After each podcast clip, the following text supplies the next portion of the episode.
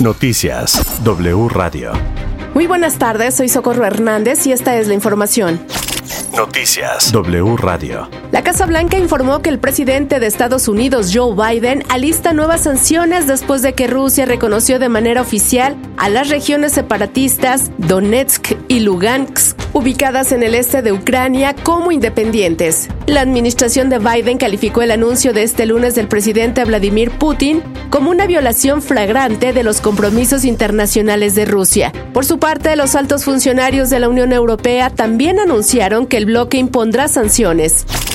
En información nacional, la Suprema Corte de Justicia de la Nación resolvió que la ministra Loreta Ortiz está impedida para resolver la controversia en la que la Fiscalía General de la República busca no entregar información al Instituto Nacional Electoral sobre la investigación que realiza por los recursos que Pío López Obrador, hermano del presidente Andrés Manuel López Obrador, recibió en 2015 de manos de David León Romero. La Cámara de la Industria de la Radio y la Televisión hizo un llamado a defender la libertad de expresión. Verónica Méndez, cuéntanos. Gracias, ¿qué tal? Para informar que la Cámara Nacional de la Industria de la Radio y la Televisión condenó la resolución de la primera sala de la Suprema Corte de Justicia de la Nación que obliga a diferenciar las opiniones de la información.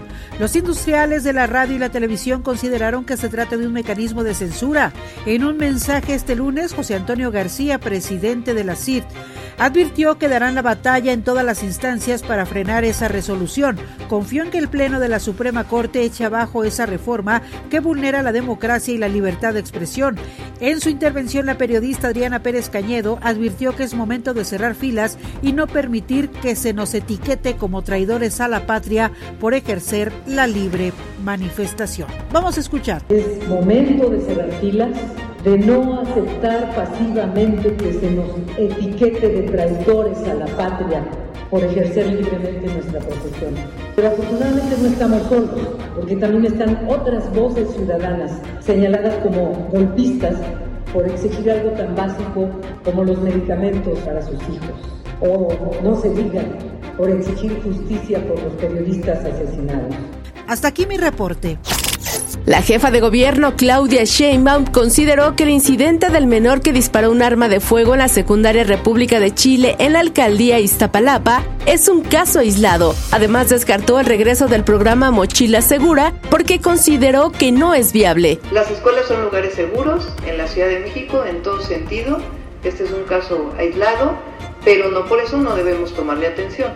Entonces hay que sentarnos con la Autoridad Educativa Federal, con la Secretaría de Seguridad Ciudadana, con la Comisión de Derechos Humanos, para eh, tener pues escuelas todavía más seguras. Pero en este caso sí consideramos que es un caso aislado. Noticias W Radio. Hasta aquí la información. Recuerden visitarnos en wradio.com.mx. Se despide de ustedes Socorro Hernández. Toda la información en wradio.com.mx.